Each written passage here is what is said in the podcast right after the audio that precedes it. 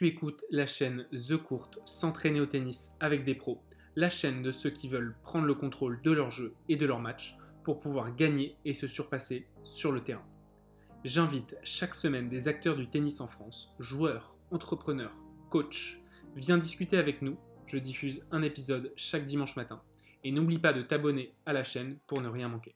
Salut à tous, aujourd'hui j'accueille Mathieu Pogam qui est Tennis Players Manager chez Technifibre. Il va se présenter dans un instant. Euh, Mathieu, je te demanderai de, que tu nous racontes c'est quoi ton quotidien euh, dans ton activité professionnelle, comment d'accompagner les jeunes euh, vers l'excellence, le haut niveau au tennis, quelle forme d'accompagnement tu proposes et de manière évidemment un peu plus large que ce que Technifibre propose aux jeunes joueurs et aux moins jeunes aussi? Également, on entendra comment Technifibre s'impose comme la marque de tennis en France et à quoi ça ressemble depuis le rachat par Lacoste. Et je pense qu'on pourra aussi parler euh, du, phénomène d'Anim Medvedev pour comprendre qui est ce joueur, pour quelqu'un comme toi, Mathieu, qui le côtoie, j'imagine, assez régulièrement. Mathieu, je suis ravi de t'avoir sur le podcast The Court, s'entraîner au tennis avec des pros. J'aime bien commencer par une petite anecdote. Est-ce que tu as quelque chose de, croustillant à nous raconter? Bah, Écoute, déjà, euh, salut Arthur. Euh, merci en tout cas pour, l'invitation et pouvoir un peu s'exprimer sur justement sur ce métier de tennis players manager qui n'est pas forcément euh, connu du, grand public. oui, petite anecdote. écoute, qui, qui date. depuis, moi, j'ai commencé chez Technifibre en, en, 2003, donc tu vois, c'est c'est pas récent. Euh, et sur cette période-là, j'étais euh, en charge du service de cordage à Roland Garros. Euh, donc c'est vrai que pour, pour débuter dans, dans le milieu, c'était vraiment une expérience vraiment sympathique parce qu'on était vraiment très proche des, des, athlètes. Et ouais, je me rappelle une petite anecdote où un jour en, fin, de, fin de journée, Roland Garros dans le Players Lounge, tu vois, je regardais comme ça 5 minutes un, match de un match de tennis qui était je crois cinquième set, je sais plus trop sur le central, un, match un match palpitant. Et, euh, euh, donc le match se termine, je change de, je change de chaîne et là j'entends oh, derrière moi et, et je fais une petite tape sur l'épaule et, euh, et, en fait c'était Roger Federer qui, qui en fait n'était pas content que je change de chaîne. tu vois, ces petites anecdotes qui sont assez, qui sont assez marrantes parce que c'est vrai qu'on n'a pas forcément l'occasion de côtoyer ce type de, de, de légendes régulièrement. Et c'est vrai qu'au travers du service de cordage, on a pu les côtoyer pendant un certain nombre d'années. Et euh, voilà, c'est des petites, euh, ces petites anecdotes du quotidien qui sont toujours sympas à, vivre. Tu, tu, as dit de dégager, j'espère? Pas osé, c'est vrai qu'il y a une forme de, de respect. C'est vrai qu'avec ce type d'athlètes, euh, bah, de même de légende, euh, c'est assez marrant parce qu'ils sont très, très humbles, que ce soit même sur le service de cordage, quand ils déposent leur, leur raquette, c'est tout de suite bonjour Roger, excuse-moi, je te, je te connais quand même. mais voilà, ils ont toujours ce côté, euh, voilà, je me présente parce que je suis pas censé forcément te, connaître. Et euh, ils sont vraiment très respectueux et très, très humbles. Donc, euh, c'est vrai que ça peut, ça peut surprendre quand on les, quand les côtoie comme ça au, quotidien. Sur, sur l'ensemble des joueurs que tu côtoies régulièrement et en parlant plus de ces légendes-là, justement, il y en a un que tu préfères un peu plus, que tu sais que bah, effectivement le, mec dit bonjour, la demoiselle dit bonjour, toujours souriant, toujours gentil. Il y a quelqu'un de, de sympa? Bah, oui, ces légendes-là, c'est vrai que euh, ils sont tous, euh, je pense, très différents. Après, il y a un côté, entre guillemets, euh, public et un côté privé. C'est vrai que sur le côté privé, bien sûr, les, je ne les connais pas personnellement, donc juste pu les côtoyer comme ça un peu de l'intérieur sur des, sur des tournois. c'est sûr qu'un athlète comme Rafa est vraiment intéressant parce qu'il a un bouton, entre guillemets, un peu on-off. Euh, quand il rentre sur le cours, il se met en mode euh, gladiateur, euh, guerrier, qui est vraiment impressionnant. Et quand on le voit des fois une demi-heure avant manger son plat de pâtes dans Players Lounge, le gars est vraiment très, très détendu, très respectueux, très jovial. Enfin, c'est, il a vraiment ce côté on-off qui est assez, assez déroutant. Et, mais un garçon qui a priori vraiment très, très, vraiment très sympa et côtoyer. Je pense que c'est un, régal au, quotidien pour son entourage. Ouais, j'ai eu la chance aussi de le croiser euh, deux, trois fois.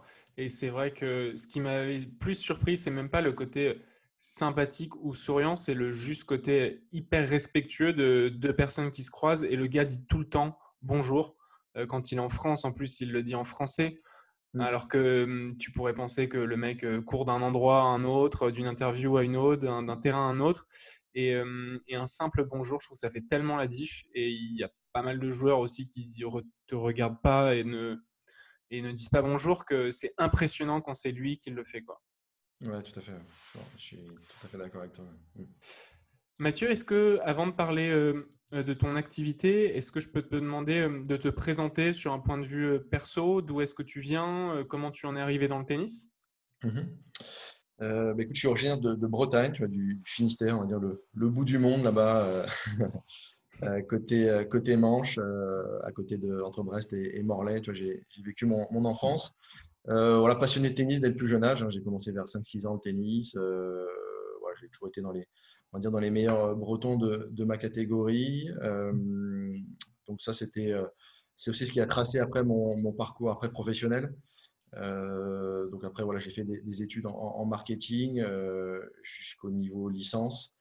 en fait, sur, ma licence marketing, j'ai eu l'occasion de, faire un stage de six mois chez, Technifibre. Et à la fin de mon stage, voilà, la chance d'intégrer la, société. Donc c'est pour ça que j'ai arrêté mon, cursus au niveau euh, licence. Et euh, voilà, du coup, j'ai commencé assez jeune à travailler vers 22, 22 ans. Euh, et maintenant, l'histoire, voilà, depuis 17-18 ans chez Technifibre. donc, j'ai connu voilà, vraiment l'essor de la société, avec même à l'époque, pendant 2-3 ans, voilà, la marque Major qui était hmm. la marque sur les raquettes au niveau de la société, Technifibre sur les cordages. On avait même la licence sur les balles Roland Garros. Donc, voilà, on, on, travaillait autour de, trois marques, donc ce n'était pas forcément simple au quotidien.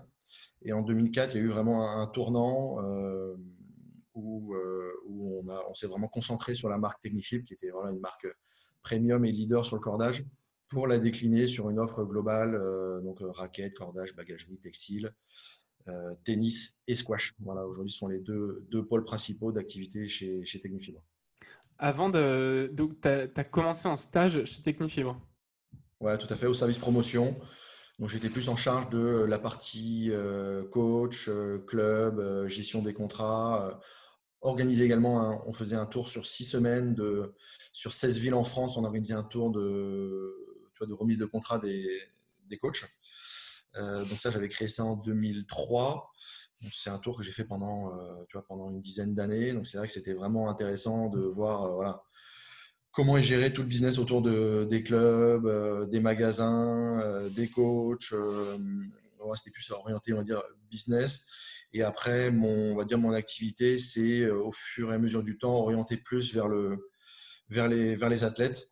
Donc, dans un premier temps, le programme joueur sur la France, où voilà, je gérais les, le programme jeune 10-18 ans, programme junior, et également un team de, un team de pro, dont, fait partie Jules Marie depuis un certain nombre d'années.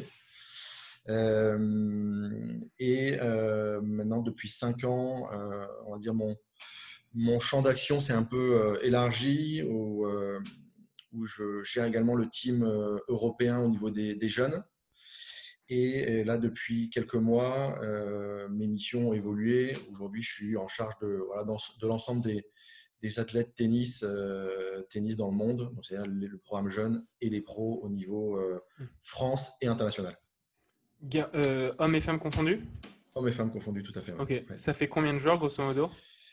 Euh, En gros, ça représente euh, à peu près entre 300 et 350 athlètes tennis à gérer. C'est beaucoup? C'est beaucoup, oui. Ça fait. Bah, ça, il y a bon, déjà une partie voilà, recrutement, donc avec une présence sur une quinzaine de, de, tournois nationaux, internationaux tout au long de l'année, junior et pro. Euh, il y a également après bah, toute la partie euh, bah, contractuelle, tu vois, négociation contractuelle à, gérer. Et une grosse partie après, c'est la partie euh, relationnelle, fidélisation du team, animation du team. Et une autre partie qui est assez lourde aussi à gérer, c'est la partie servicing. Voilà, le, service aux joueurs qui est vraiment aujourd'hui une priorité. On essaie vraiment d'être proche de nos athlètes et proposer un service de, qualité. Et, derrière, bah, tout ce qui est entre guillemets backup la partie euh, office ou là euh, bah, la partie logistique produit, relation avec euh, les usines, les commandes de matériel, les achats qui sont voilà qui sont assez lourds à, assez lourds à gérer. Mmh. c'est drôle que tu parlais de Major parce que je ne sais pas pourquoi j'ai toujours eu un doute et là justement c'était une des questions que je voulais te poser. Est-ce que Major était lié à Technifibre à un moment donné? Oui, bien sûr. Major Sport, en fait, la, société Major Sport a été créée en 79 par euh, Thierry Messan. Euh, Thierry Messan, donc, qui a pris sa retraite il y a maintenant deux ans et demi. On en parlera tout à l'heure. Euh, voilà, il y a eu un rachat de la part de Lacoste il y a maintenant deux ans et demi. Donc Thierry Messon est parti à la retraite et donc à l'époque, donc il avait créé la marque Major sur les raquettes, qui fonctionnait vraiment très bien au niveau national et euh, qui avait quand même un bon développement international, mais qui était quand même assez limité, qui était quand même assez, euh, assez franco-français. Et il y avait la marque Technifibre, donc sur les cordages, où là on avait vraiment voilà un savoir-faire unique sur le multifilament, un développement international qui était vraiment intéressant et un positionnement également premium, voilà, vraiment haut de gamme sur les produits Technifibre. Donc c'est pour ça qu'on a pris voilà, un, autre, un autre cap, une autre direction en, 2004 où on a vraiment voulu surfer sur euh, voilà, le côté euh, premium euh, de Technifibre pour, pour le décliner sur une offre, une offre globale. Et c'est pour ça que la marque Major a disparu en 2004 au profit de, de Technifibre. Qui est-ce qui étaient les, les, gros acteurs de ce marché à ce moment-là en 2004 Est-ce que ça a changé par rapport à aujourd'hui? Oui, alors c'est vrai que dans, le marché du tennis, c'est assez. Euh, il y a quand même, ça fonctionne beaucoup par cycle. Euh, là, je parle vraiment sur la partie euh, raquette. Sur la partie cordage, il y a quand même voilà, deux marques fortes qui sont Technifim et Babola aujourd'hui dans, dans, le monde au niveau des acteurs du, cordage. après, sur la raquette, il y a beaucoup de, beaucoup de cycles, même si voilà, Ed, Wilson sont vraiment des acteurs incontournables depuis, et leaders depuis maintenant des décennies il y a eu quand même pas mal de, changements. On va dire il y a 25, 25, 30 ans, par exemple, sur le marché français, il y avait une marque comme euh, Prokenex qui était euh, voilà, quasiment leader. Après, C'était français, Prince. ça Alors, non, Prokenex, euh, Prokenex je, te dirais des bêtises, je ne je, sais pas. Je sais pas si c'est une marque américaine ou asiatique, je, te dirais des bêtises. Singapourienne. Sur le marché français. Singapourienne, voilà. Euh, donc, euh, Prokenex était vraiment leader il y a 25-30 ans en France. Après, il y a eu Prince qui a pris, euh, qui a pris la place. il y a eu Ed, voilà, avec la Ed Prestige, où il y avait vraiment, c'était une raquette incontournable il y a une vingtaine d'années. Ed, Wilson, après Babola est arrivé dans les années 2000, entre 2000 et 2010 comme marque, comme marque émergente. Et aujourd'hui, voilà, c'est plus Wilson, tu en es plus sur un cycle Wilson qui a la place de leader sur la partie raquette. Et aujourd'hui, voilà, il y a, on va dire, 5, 6 euh, acteurs euh, vraiment principaux sur le marché de, la raquette qui sont euh, voilà, Wilson, Ed, Babola, Technifibre, Dunlop, Yonex. Je pense que j'oublie personne, ce sont vraiment voilà, les, acteurs principaux et avec des marques comme, tu vois, comme Prince qui ont aujourd'hui beaucoup plus de difficultés et qui, sont vraiment en, déclin. Ok. Euh, donc c'est Thierry Messan qui fonde Technifibre euh, euh, aux années 2000 environ, c'est ça? Non, en 1979. Ah ben 1979, ok. Donc, Tout à fait. Ok, d'accord. Et, hum, et, en 2003, c'est toujours lui qui est à la tête au moment où toi tu rentres? Tout à fait. Donc Thierry Messan était fondateur de, en 1979 et donc a quitté la, la, société pour cause de retraite fin 2017. Ok, et donc c'est lui qui te recrute en 2003 euh, oui, oui, c'est lui en tout cas qui valide le, qui valide le recrutement. Donc, euh, Comment ça se passe quand tu arrives, toi, chez Technifibre, euh, les premiers mois? C'est quoi ton, ton feeling? Est-ce que tu imaginais que tu ferais du coup quasi 20 ans dans, cette boîte? Est-ce que c'était juste un stage? Alors oui, à la fin du stage, on n'a jamais de garantie de bien sûr d'avoir d'intégrer la société en tant que salarié. Après, moi, ce qui m'intéressait, euh, tu vois, j'avais passé des, entretiens à l'époque pour des stages sur des, sur des compagnies concurrentes. Moi, ce qui m'intéressait vraiment, c'est d'être euh, sur une compagnie plus française. Pourquoi? Parce que, euh, entre guillemets, tu vois, toute la stratégie est vraiment part du, du, du, siège qui est basé voilà, en région parisienne, alors qu'on travaille quand une marque, sur une marque plus internationale, type Wilson, Head, bah, on dirait qu'on travaille vraiment sur le marché français, on applique plus entre guillemets une, stratégie internationale qui après est déclinée sur le marché français, alors que nous c'est une vision qui est complètement différente. Euh, on est vraiment au cœur de la stratégie. C'est à nous de voilà, d'être force de proposition euh, et on a plus de, de marge de manœuvre pour vraiment être, euh, tu vois, être créatif et, développer la stratégie, la mettre en place. c'est ce qui m'intéressait aussi au travers de, de Technifibre. Et on savait aussi que, bien sûr, que la marge de progression était, était vraiment importante. Donc, c'était un challenge, on va dire, sur 15, 20, 25 ans hmm. de développer une marque. et c'est ce, qui est, ce qui est passionnant.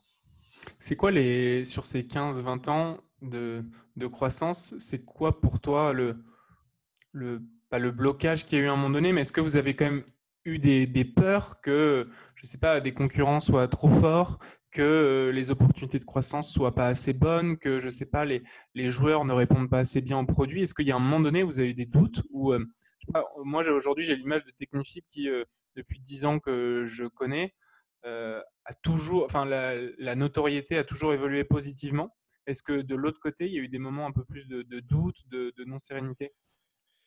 Écoute, de, doute, non, je dirais, je dirais pas ça. On a, on a vraiment, tu vois, une, une stratégie sur du long terme avec une vision assez claire. Euh, l'avantage qu'on avait, c'est qu'on avait déjà une expérience au niveau de la raquette par le passé sur, sur Major.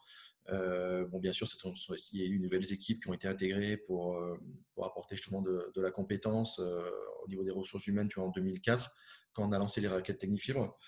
Mais non, il n'y a pas, de doute. tu vois, on est vraiment sur un cap vraiment long terme. Et comme tu dis, tu vois, il y a eu des, entre guillemets, des étapes, des steps qui ont été franchis régulièrement. Et aujourd'hui, la marque voilà, commence à s'installer comme une marque vraiment sérieuse et challenger au niveau, au niveau de la raquette.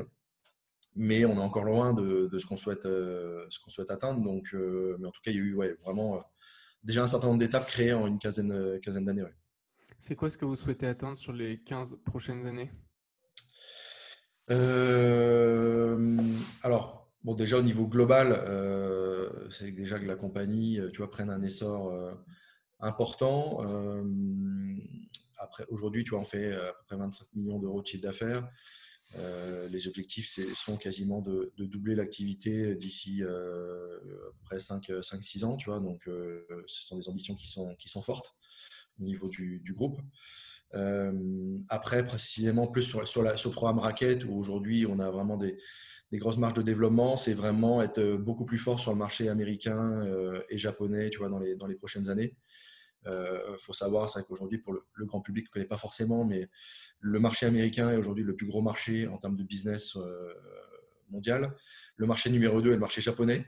Tu vois, on, peut croire que voilà, il y a pas mal de gens qui, qui, pensent que le marché japonais reste un petit marché parce qu'il n'y a pas trop de joueurs. Voilà, sorti Nishikori, Osaka, il n'y a pas forcément de, énormément d'athlètes japonais qui sont, qui sont visibles, mais c'est un gros, gros marché. C'est un pays qui joue énormément au tennis, qui consomme énormément de, de produits de tennis. Donc pour nous, c'est vraiment un axe, un axe prioritaire. Et après, bien sûr, renforcer nos positions sur le marché euh, européen. Donc on a vraiment des, des, grosses ambitions sur la raquette pour euh, s'installer comme une, euh, une, très belle marque de raquette dans les prochaines années. Est-ce que c'est sur la raquette où ce sont les produits où vous faites le plus de marge? Alors ça, ce sont des, des, on va dire des infos confidentielles. Mais, j'imagine que sur du textile, enfin, on imagine on imagine tous que sur les textiles, les marges sont peut-être un peu moins fortes que sur des produits euh, techniques. Après, euh, bien, pour, voilà, pour pas, bien sûr pas tout dévoiler, mais euh, après, nous aujourd'hui, on a aussi notre, notre savoir, on a un savoir-faire qui est important sur le cordage. On est fabricant de balles et fabricant de cordage. Donc, ce qui est certain, c'est voilà, quand, quand, on a nos propres usines, on contrôle la qualité, mais on, a, on contrôle aussi les, les prix. Donc, c'est sûr que voilà, les marges sont plus intéressantes quand, quand on est quand nous sommes fabricants. Donc, euh, c'est sûr que sur des, les cordages, par exemple, c'est un, un, un, produit qui a, en termes de valeur ajoutée et de marge, qui est, qui est, qui est assez intéressant pour, pour mmh. Tout à fait. Euh, vous avez combien d'usines dans le monde aujourd'hui? Alors, euh, nous sommes fabricants de cordages, donc on a notre propre usine basée dans le nord de la France. Donc, tous nos cordages Technifib sont made in France. Ça, c'est un point qui est quand même à, à, souligner, que ce soit les polyesters ou les, ou les produits multifilaments. Mhm. Euh, nous avons notre propre usine de machines accordées qui est basée dans la région lyonnaise. Et nous avons euh, notre propre usine de, de balles qui est basée en Thaïlande, où nous fabriquons pour, voilà, pour euh, aujourd'hui un certain nombre de, de marques également concurrentes. ah oui? Oui, tout à fait. on ne peut pas citer, les, on peut pas citer les, les, les marques, mais. Des marques françaises?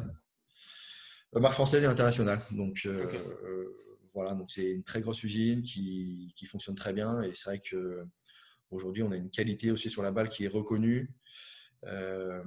Pourquoi est-ce qu'une autre marque de tennis qui peut-être aussi avait fabriqué des balles à un moment, se dit bah, je vais passer par l'usine de production Technifibre? C'est quoi l'avantage pour eux, mis à part évidemment des politiques de prix? Bien sûr. Après, je pense que c'est très complexe, tu vois, au niveau du savoir-faire. Euh, voilà, je pense que le... quand on ne travaille pas dans le milieu du tennis, on ne se rend pas forcément compte comment, comment est fabriqué une raquette, comment, comment, est fabriqué une balle.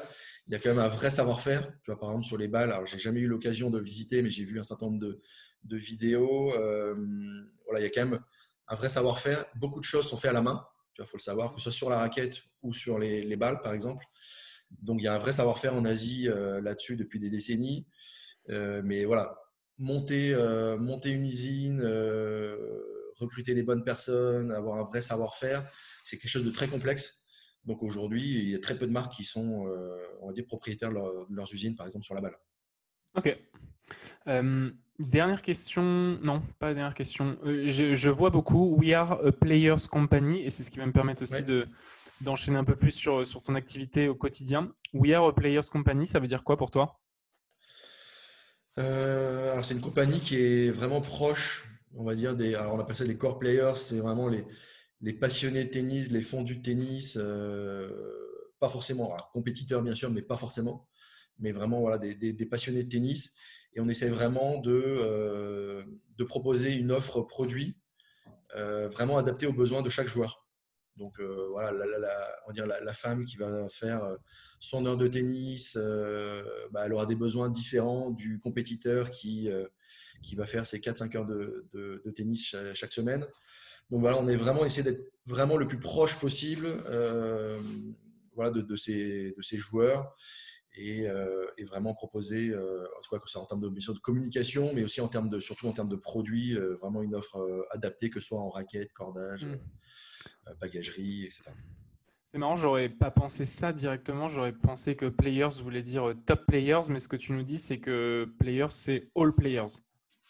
Tout à fait. Ouais, tout à fait. Euh, alors c'est bien sûr, c'est important d'avoir des, top players pour pour rayonner au niveau international, mais aujourd'hui, voilà, c'est faut parler aussi au, plus grand nombre pour pouvoir bah, pour pouvoir vendre au mieux nos, nos produits. Mais c'est vrai qu'aujourd'hui, on est on essaie vraiment de développer des gammes. Tu vois, on a une gamme Rebound qui est, on a été la première marque à développer une gamme euh, spécialement pour les, pour les femmes qui vont de la raquette junior jusqu'à, euh, on va dire, la, raquette de compétition pour Daria Kazetkina qui est dans les meilleurs athlètes WTA. Euh, donc on a une, on va dire une offre transversale spécialement dédiée pour les, pour les femmes, par exemple. voilà, donc on essaie vraiment de répondre à un maximum de, de besoins et aux attentes des, passionnés de tennis. Quoi. Je vois. Euh, alors, je voudrais qu'on enchaîne un peu sur ton activité à toi, euh, ta semaine, euh, tes, différents trimestres. Qu'est-ce que c'est d'être tennis player manager? Quel est ton rôle au quotidien chez Technifibre? Tu as commencé à nous citer un peu les, piliers de ton activité tout à l'heure. Je voudrais bien qu'on mhm. rentre dedans de nouveau. D'accord. Alors déjà, c'est bon, c'est assez, assez, large, mais bon, l'idée, c'est vraiment de, comme je disais tout à l'heure, de, gérer un groupe de près 300-350 joueurs dans, le monde. Euh, donc c'est vrai y a, on a une forte visibilité sur le, sur, par exemple, sur le, sur le, sur le marché français avec euh, voilà, une centaine de, de, jeunes qui sont dans les meilleurs français de leur catégorie. On a également une, euh, une cinquantaine de joueurs pro, donc qui vont de, de Jérémy Chardy, Grégoire Barrère, Jules Marie, euh, Elliot Benchetrit. Enfin, on a un certain nombre de, joueurs dans le, top 100 français. Pour information, on est aussi la, marque qui a le plus de joueurs euh, dans le top 100 français. On a à peu près quasiment un tiers du, top français chez les messieurs euh, qui, jouent, qui en technifibre. Donc voilà, on a une forte visibilité sur le, sur le circuit national, au niveau national. après, mon activité, c'est vraiment, il y a deux pôles, on va dire, il y a le pôle jeune et le pôle pro. Euh, chez Technifilm, nous, notre, vraiment, notre stratégie a été de, de, miser sur le développement par les jeunes sur du long terme. Donc, je prends l'exemple, par exemple, d'un joueur comme Grégoire Barrère. Ça a été un des premiers athlètes à jouer en Technifibre aux alentours de voilà, 2004-2005. Donc, euh, Grégoire avait 10-11 ans. Et il a franchi, voilà, en raquette, voilà, raquette textile, bagagerie. Et Grégoire, c'est un athlète qu'on a accompagné, comme un certain nombre, hein, tout au long de son, parcours. Et aujourd'hui, bah, il est top 100, top 100 ATP à, à 25 ans. je pense qu'il va, je l'espère, intégrer le top 50 dans les, dans les prochaines années. Et, nous, ce qui, voilà, ce qui vraiment nous intéresse, c'est vraiment construire une relation avec, euh, avec ces jeunes, les accompagner dans leurs projets. on sait très bien qu'ils ne sont pas tous euh, top, 100, euh, top 100 ATP, mais certains iront en université aux États-Unis, d'autres seront peut-être pourquoi pas journalistes sportifs, seront amenés pourquoi pas à intégrer pour certains bah, Technifibres dans le futur.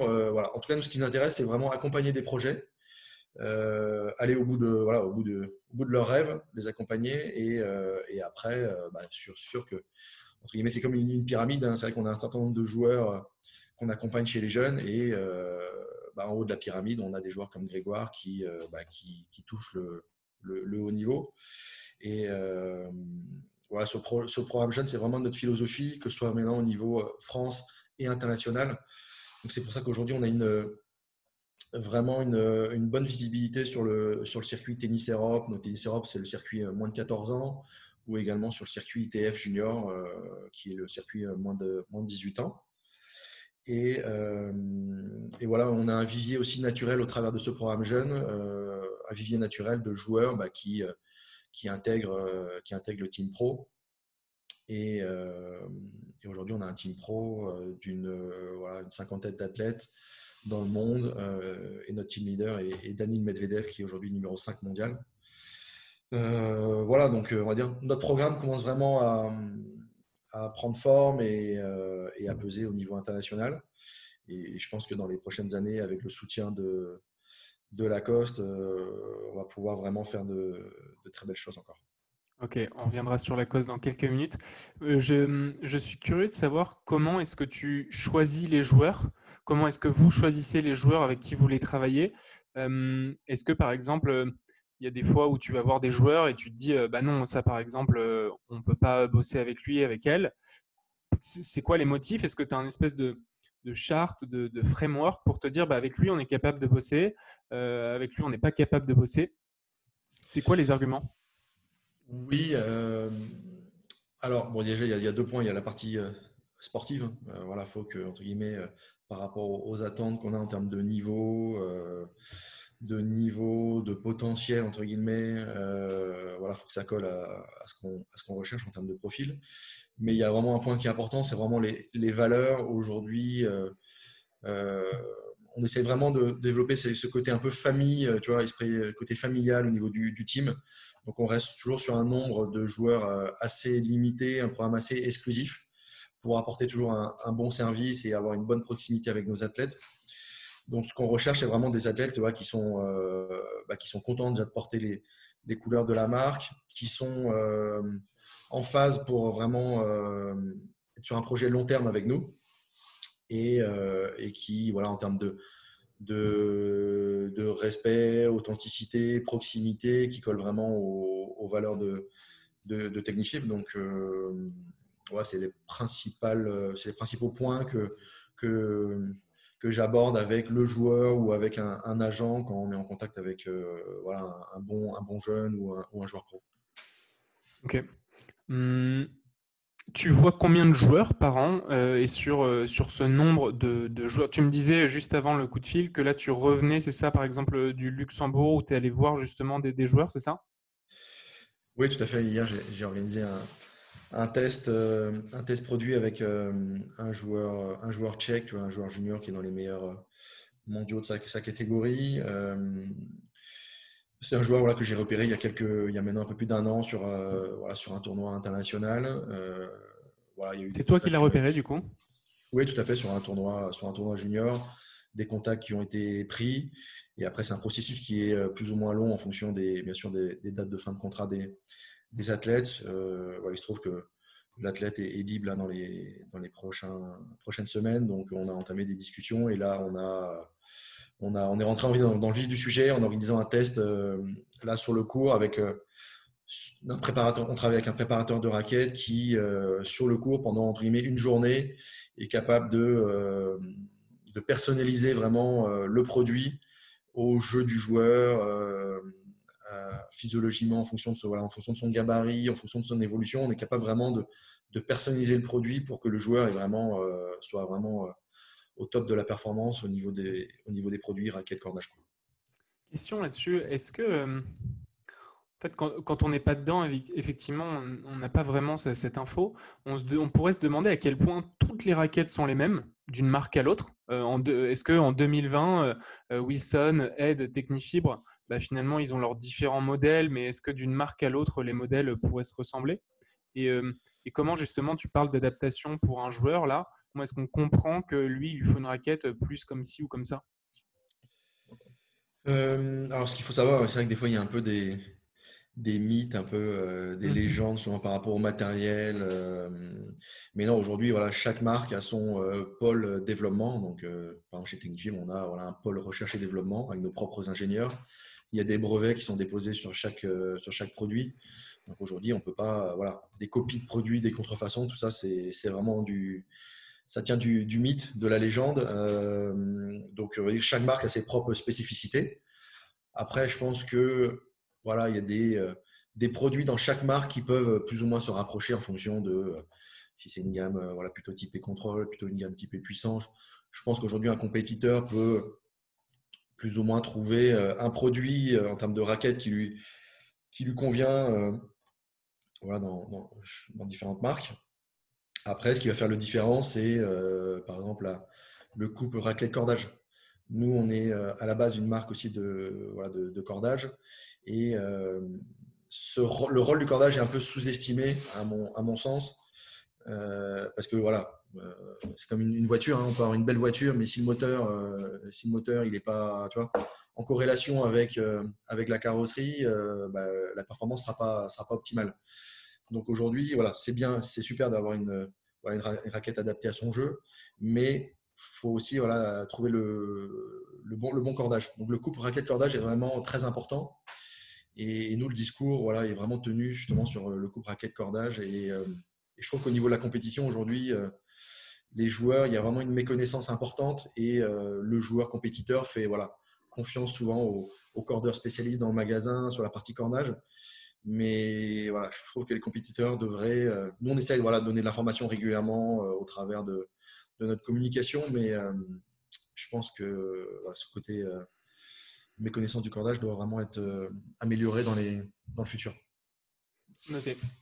Euh, Mathieu, en 2018, il me semble, si mes recherches sont bonnes, Technifibre est racheté par Lacoste. C'était quelque chose comme mai-juin euh, Alors, début, début 2018.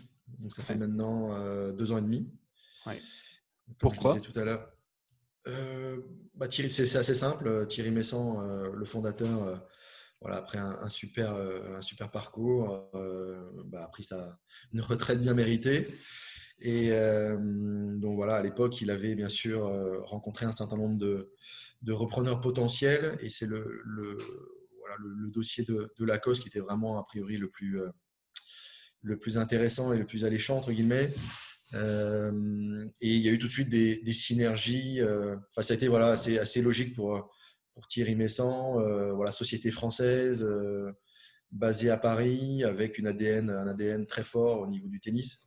René Lacoste, euh, ancien, ancien sportif, athlète de haut niveau. et tout de suite avec des constructions de synergie qui étaient vraiment très, au final, assez évidentes. Donc voilà, c'est pour ça que Lacoste a, racheté Technifibre il y a maintenant deux ans et demi. Il y avait d'autres dossiers donc que d'autres racheteurs que Lacoste? Oui, bien sûr. Il y a eu euh, bah, une société comme Technifibre, euh, qui est une société vraiment en développement, euh, intéressé un certain nombre de, repreneurs. Donc oui, il y a beaucoup de beaucoup d'acteurs qui sont positionnés. Ok.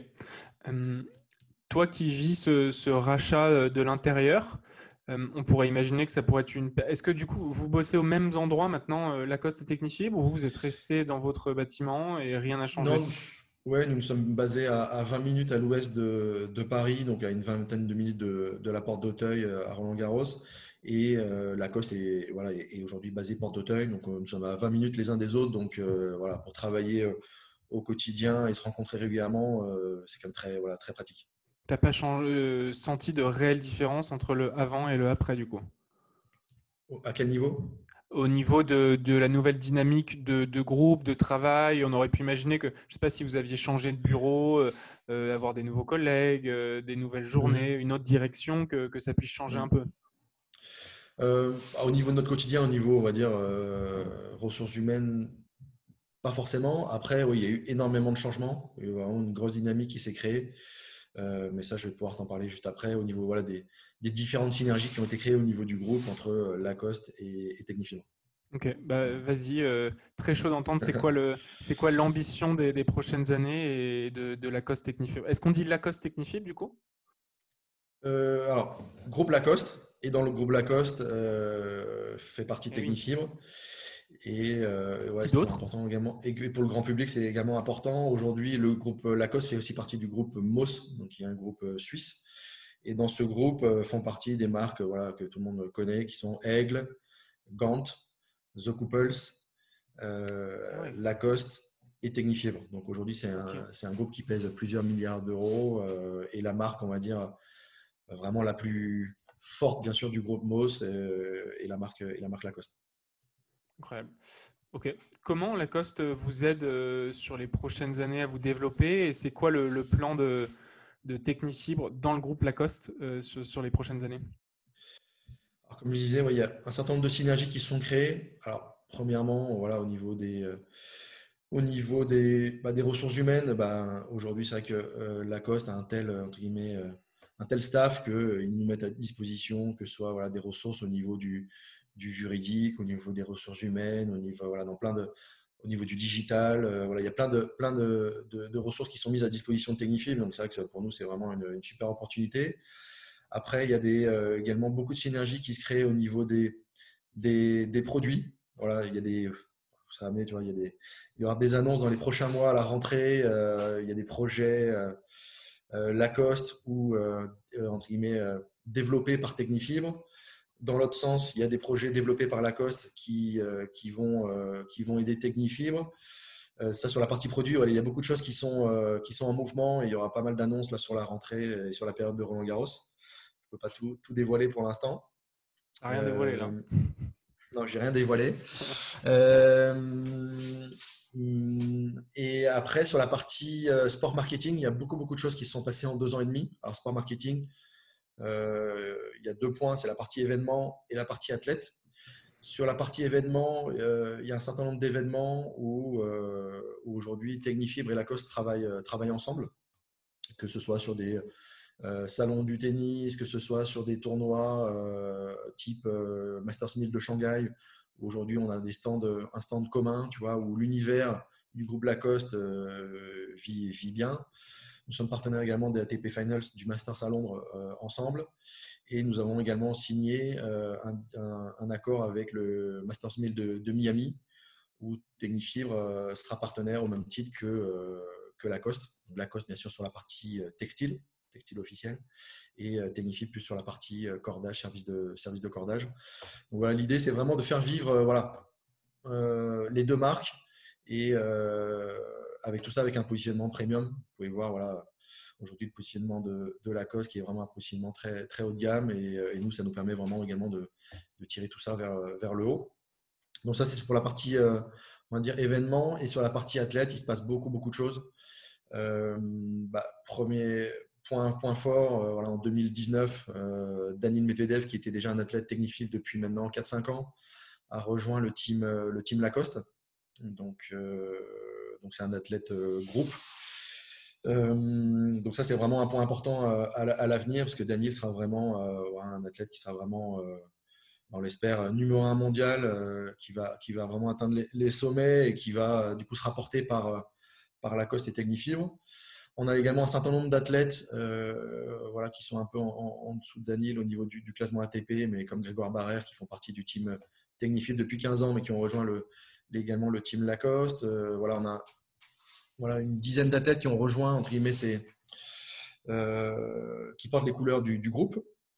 Et on a également un programme jeune qui s'est créé, un programme vraiment très intéressant. Là, c'est un programme vraiment international sur les 10-14 ans qui s'appelle les programmes euh, Petit Croco. Donc, le nom est assez, est assez parlant et assez sympathique. donc, les Petits Crocos, c'est quoi? C'est un programme sur les 10-14 ans. Donc l'idée, c'est d'aller recruter les meilleurs 10-14 ans au monde, un groupe de maximum de 8 à 10 joueurs, et qui vont, bah, qui vont grandir avec Technifibre et Lacoste euh, et, on l'espère, euh, bah, l'un de ces petits crocos sera le, futur Medvedev ou, Djokovic, euh, Djokovic qui aujourd'hui également porte les, couleurs de Lacoste. On est vraiment sur un programme long terme, un programme d'accompagnement et également un programme de communication, de marketing qui est, qui est, assez, qui est vraiment très intéressant. Un point sur Dani Medvedev, tu as eu l'occasion de le rencontrer à, plusieurs moments, j'imagine? Oui, bien sûr. Donc, Comment il est? aujourd'hui Danil, euh, bah, j'en discutais encore hier avec, avec, justement avec un, junior et, je disais à ce joueur junior, euh, Danil, ça fait maintenant 5 ans qu'il joue en, Technifibre, il avait 19 ans quand il a rejoint le, team, il était 330 à l'ATP. Euh, voilà, un joueur bah, très respectueux, humble, très gros travailleur, très intelligent.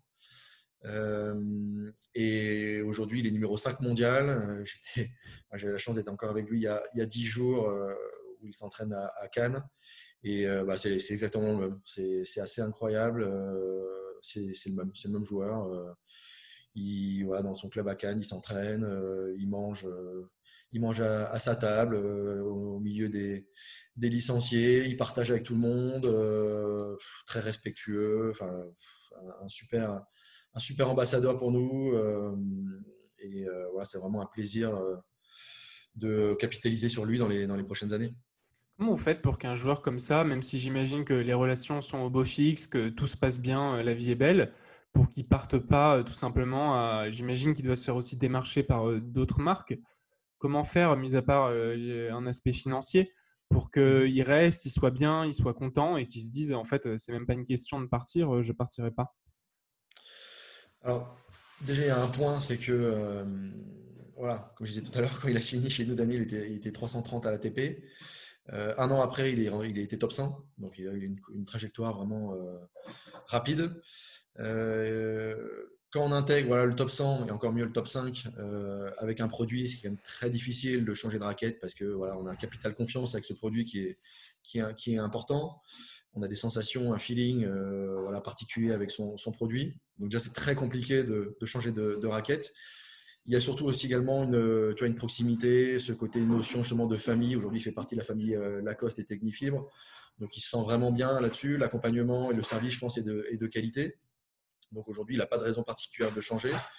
Et après, voilà, sur la partie financière, comme je te disais, euh, aujourd'hui, on fait partie d'un groupe qui, qui est quand même un groupe puissant, donc c'est également une sécurité également pour nous de, de fidéliser et de, de fidéliser Daniel sur, les, sur, les, sur du long terme.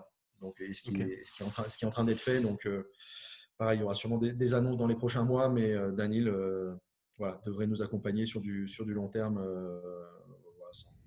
sans, souci. Il y, a des, il y, a des, garanties à ce niveau-là. Tu le vois numéro mondial? Oui, franchement, je pense qu'il a, tout, il a tout pour y être. Alors pourquoi? euh, déjà, il a voilà, un entourage qui est très, très stable. Euh, je pense que c'est un point important quand tu vois aujourd'hui le top 3 euh, voilà, au niveau de l'entourage, c'est quand même très stable. il est en couple? Oui, il est, il, est, il, est, marié depuis maintenant depuis eh deux ans. Donc il s'est marié très jeune, donc ça prouve qu'il a une, une, une, certaine maturité et envie de stabilité. donc il a vraiment un entourage très, très, très, très sain et très, très stable. Euh, donc ça, c'est le premier point. Après, il est très, euh, très intelligent. C'est quand même un point important. Euh, j'avais entendu dans le podcast de Antoine Beneteau Échange que je ne sais plus si j'avais entendu ça, mais qu'il lisait beaucoup et notamment qu'il lisait en russe, je crois. Oui, oui, tout à fait. C'est il est très, très intellectuel et on, d'ailleurs on le voit dans son jeu. Hein. c'est quand même un, un joueur très intelligent sur court, très fight smart, comme on peut dire. Euh, même si des fois, il est, comme il est tellement perfectionniste, il a un peu de mal à, gérer ses émotions. Ça, on pourra en parler juste après. Euh, Daniel, après, il est très travailleur, donc ça, il n'y a pas de secret.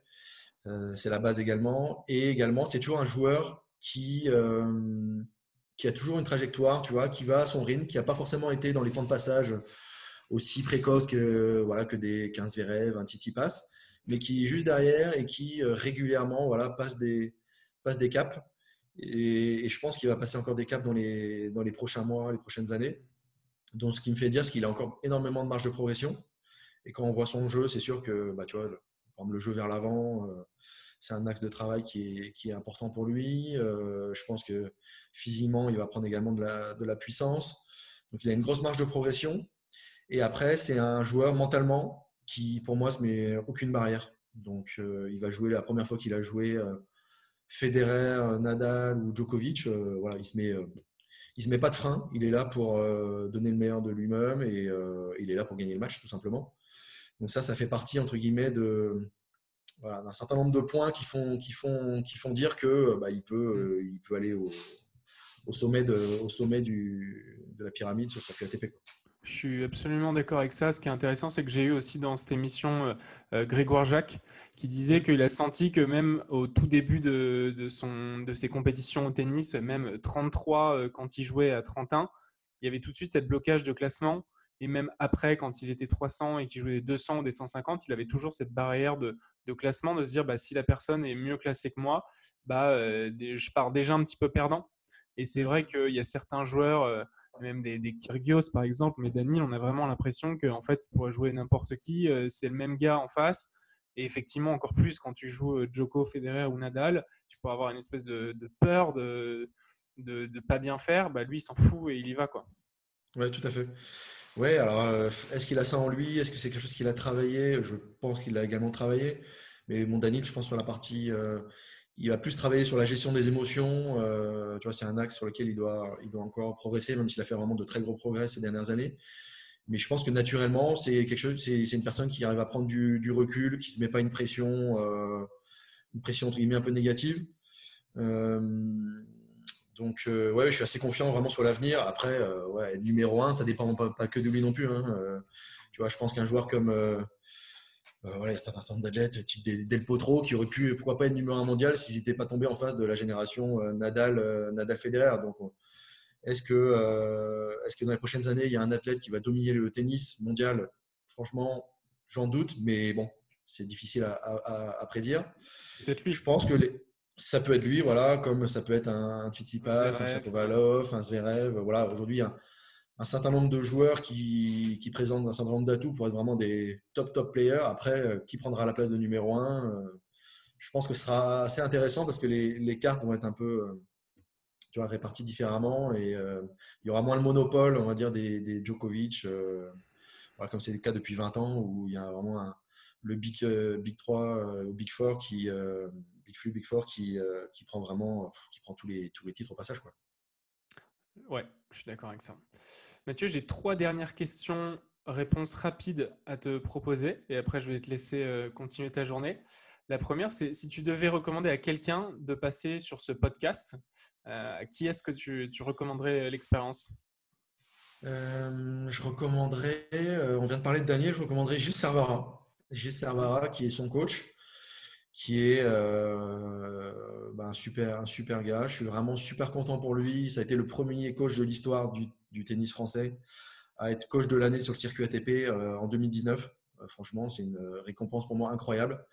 Euh, si tu as l'occasion justement de faire un podcast avec Gilles, bah, tu verras son parcours sur les dix dernières années qui est vraiment intéressant. Il est parti vraiment de la base, coach en club, coach après sur des joueurs de compétition et, et se retrouver dix ans après coach, coach de l'année sur le circuit ATP. C'est vraiment un parcours intéressant, mais pour moi, il n'y a pas de hasard. Et si Daniel est là, c'est s'il n'y a pas de hasard. Il est, voilà, depuis un certain nombre d'années, il est bien entouré avec Jean-René Lisnard, avec Gilles Servara. Et pour moi, euh, voilà, le, c'est, tout, voilà, c'est que du, c'est que du, du, travail qui font que euh, ils en sont arrivés là, que ce soit Gilles ou Daniel par exemple. Noté. Deuxième question, où est-ce que les gens peuvent aller te retrouver en ligne s'ils veulent suivre tes actus, voir euh, les informations que tu postes au sujet des, jeunes que tu recrutes, que, que tu vois? Bah, Sur euh, Facebook et Instagram, Mathieu Pogam Technifibre, euh, Pogam P-O-G-A-M. Voilà, faut pas hésiter à, si vous voulez, voir un peu voilà, quelle est la vie, entre guillemets, euh, voilà, du, d'une personne sur, le département sport marketing pour, chez un équipementier qui est, qui est Technifibre. Vous voulez voir voilà, comment, comment je travaille sur les, sur les tournois, je suis présent sur quel tournoi jeune, quel tournoi professionnel, quelle proximité on installe avec nos, athlètes. Il ne faut pas hésiter à, me suivre sur Facebook ou, Instagram. Dernière question. tu as été joueur de tennis aussi et tu as, la chance de, voir des, des, compétiteurs au quotidien. Si tu avais un mot de motivation à donner à des personnes qui s'entraînent en club de temps en temps mais qui n'osent pas passer le stade et aller faire de la compétition, euh, qui ont peur d'aller euh, faire un match contre un adversaire et même contre eux-mêmes. Qu'est-ce que tu pourrais leur donner comme euh, mot de motivation? Motivation, bah, peut-être dépassement de soi ou challenge. voilà, c'est vrai que la compétition à tous les niveaux, bah, c'est un, un, challenge, c'est un peu un dépassement de soi. Le tennis, bah, c'est un sport vraiment qui est très très difficile parce que bah, on est seul sur court. On parlait de la gestion des émotions avec Daniel. Euh, par exemple, bah, gérer les émotions au tennis, c'est vraiment très très compliqué.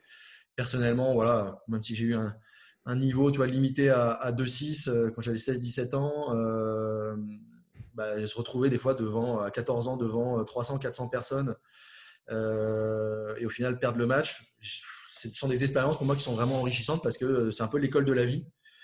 Euh, et je pense que ça nous sert aussi après dans le milieu professionnel à gérer tu vois, du, stress, des émotions, euh, différentes situations. Donc, euh, franchement, la compétition, ouais, challenge, dépassement de soi, pour moi, c'est super, super enrichissant. Merci. Mathieu, j'ai été ravi de t'avoir sur ce podcast. Je te souhaite le meilleur pour, pour le reste de la saison, également le meilleur pour Lacoste et Technifibre pour faire de belles choses dans le tennis les années prochaines. Bah, merci Arthur et euh, bravo à toi en tout cas pour, euh, pour ton podcast et en tout cas bonne, euh, bonne continuation. Merci. Si tu en es arrivé jusque-là, c'est certainement que tu as aimé l'épisode. Si tu as envie d'aller plus rapidement dans ta progression au tennis, je t'ai mis en dessous le lien d'une formation gratuite qui va te permettre de t'entraîner pendant 5 jours au coup droit. Cette formation a été réalisée avec Jules Marie, ancien 228e ATP, et déjà plus de 350 joueurs ont été entraînés. A bientôt